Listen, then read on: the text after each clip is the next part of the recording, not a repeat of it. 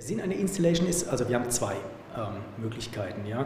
Entweder wir können eine bestehende ähm, Kunstinstallation, in der Regel wird sich das nicht um einfach ein Bild handeln. Also Mona Lisa jetzt hier darzustellen, macht vielleicht keinen Sinn, sondern es sollte eine begehbare Installation sein, ja wirklich ein großes Kunstwerk, muss kein digitales Kunstwerk sein, kann aber ja was man begehen kann.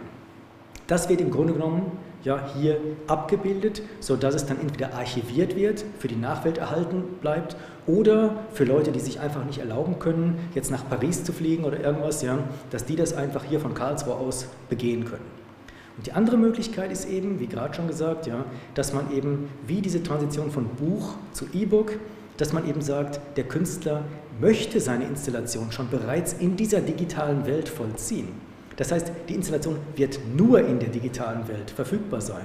Und dann hat er alle Möglichkeiten, ja, um über 3D-Software und so weiter sein, sein Kunstwerk zu ähm, ja, beschreiben, darzustellen. Und dann kann man das begehen, das ist wichtig. Wir können drumherum laufen, ja, wir können hinschauen, wir können es hören, wir können es fühlen. Das können wir alles mit dieser Schnittstelle hier entsprechend darstellen. Ähm, ich schreibe eine Doktorarbeit über den deutsch-amerikanischen Künstler Stefan von Kühne und von ihm gibt es viele Glanzskulpturen und kinetische Skulpturen auch. Äh, die sind aber ähm, etwas komplex und die kann man nicht immer ausstellen. Ja? Und dann dachte ich, es wäre sehr schön, wenn ich eine ähm, Dokumentationsmöglichkeit hätte, wo ich nicht nur ein Video davon habe, sondern auch die Interaktionsmöglichkeit, wo ich alles, die ganze synästhetische Ebene erhalten kann.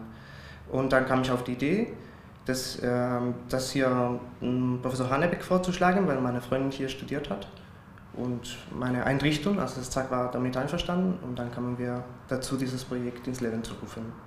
Also das ist der Antonio und ich bin der Florian und wir promovieren beide hier am ISAS auf dem Thema Tracking und Telepräsenz. Und konkret ist das ISAS bei dem Projekt dafür verantwortlich, dass wir danach das Kunstwerk ähm, in der Telepräsenz anschauen können, das heißt mit dieser Brille.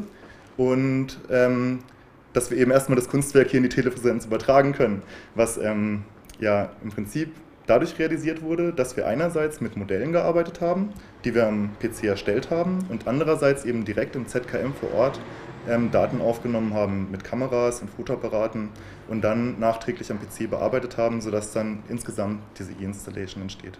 Wir haben dieses Head-Mount Display hier, da sind über zwei Displays dargestellt, eben ähm, die virtuelle Welt, in dem Fall das Kunstwerk. Und wenn man die sich jetzt aufsetzt im, bei uns im Holodeck, kann man virtuell um dieses Kunstwerk drum rumlaufen und es so erleben, als wenn man direkt dort vor Ort wäre.